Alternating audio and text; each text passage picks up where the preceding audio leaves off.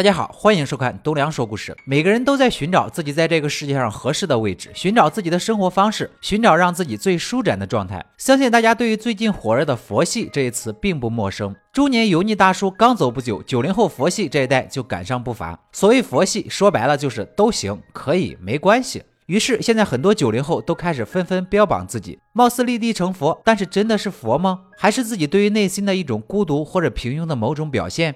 今天就这事儿，给大家推荐一部小众电影《轻松自由》。二十九岁的男生巴斯蒂安有一个梦想，就是每天可以躺在床上什么也不干。他最爱做的事儿就是躺着，最爱的家具就是床。因为人生三分之一的时间都是在床上度过，所以这个梦想听起来太雷同了，跟你我或者街上绝大多数人简直是一样啊！他可以一觉睡到下午四点，也可以在公园的长椅上发呆坐一天，但是人家可能比你我的学位都要高。男主在学生时代有多个学位，博士、硕士、学士，他很能定得住神看书，一看就是一整天。但是毕业之后他就失业了，或者说他从未就业，人生的目标就是赖在家里混吃等死，享受无聊和自由自在的生活。当他被提到为什么要去工作的时候，当他把这个问题的答案抛给父母时，父母呆住了。一个人难道是被他的作为所定义，而不是被他是谁来定义的吗？说的好像真的有一番道理，所以他就被父母光荣的扫地出门。于是男主开始和朋友一起合租房子，男主继续混吃等死，看书睡觉。跟男主形成强烈对比的是他的基友卢诺，基本每天都在不停的求职找工作，做着自己并不喜欢但能勉强糊口的工作，生活在社会的底层，却还不停的努力打拼，算是一个正常人了。作为男主的巴斯蒂安听到基友这个消息后，表示了同情，就再没有任何反应。对于他来讲，不仅对工作没有兴趣，对赚钱没兴趣，就连对美女他也没兴趣。他的另一个室友安娜是他的同学，做着一份编辑的工作，但是他想去环游世界，可是生活是需要钱的。钱从哪儿来？反正外国社会福利高，找不到工作就由政府养着。男主身体健康，又有高学历，低保中心的人也不是傻子，一眼就看出这个年轻男人的小心思。男主只好回到家以后继续睡觉。工作太熬人了，特别是看着基友每天干着自己不喜欢的活，还累死累活。室友安娜看到这一现状后，对男主的生活状态看不下去了，于是对男主进行了猛烈的抨击。生活就是场战斗，不然我们现在都是还没进化的虫子。这种观点就像现在总给我们打鸡血的老板说出来的：“你快努力工作啊，再过两年我就可以在二环买房啦。”嗯，那我就不努力了。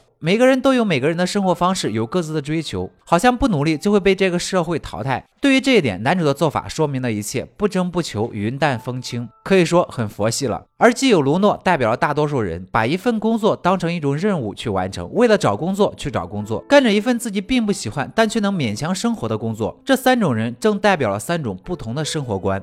日子就这样过着，无聊的男主每天看看书、睡睡觉。有一天，在一次同学聚会上，大家都在交谈着各自的工作和公司的前景。男主看着眼前的同学，这个话题他并没有同感。就连去公园长椅睡觉，都会被路人觉得这是在违规。大家都这么忙，凭啥你就闲着呢？扰乱公共秩序，罚款。有一天，安娜对男主说：“她喜欢他，一直在等，等他做点什么。但是他一直以来都在骗自己，以为不生就可以不死。”不是就可以不必失去。终于在各方的说辞下，男主去了一家电视台，干着整理新闻的小活。但没过多久，因为对着旧新闻里的美女意淫，被开除了。而另一边的基友卢诺还在不停的找着自己喜欢的工作，一边闷闷不乐。虽然是一部情景喜剧，但是却引发了我们很多思考：到底是追求自己的内心，还是创造价值？人生到底怎样度过，才算真正做到了潇洒走一回？而现实中，我们大部分人都在身处牢笼，深觉自己的理想早已被现实磨灭，于是就随便找了个可以赚钱的活去干。现在网上流传的佛系，以为是一种精进的修炼，以为自己体会过众生之苦，理解人生之短的境界。但其实有多少人只是想用这种方式来保护自己？又有多少人只愿停留在生活的舒适区，不愿走出去？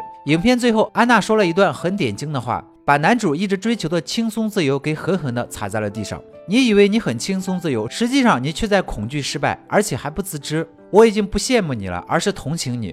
面对现在的人来人往、车潮拥挤的城市，我们当然可以去选择一种自己舒适的方式去生活，活得洒脱一点。不论是佛系还是儒系或者无系都可以，只要你乐意。但是说到底，尽管这个时代令我们这么痛苦，但它一定还有闪光点，一定还有我们为之奋斗的东西。那既然有，我们又来这么一遭，何不做点什么？到那时，我们再说自己是一个佛系，也为时不晚。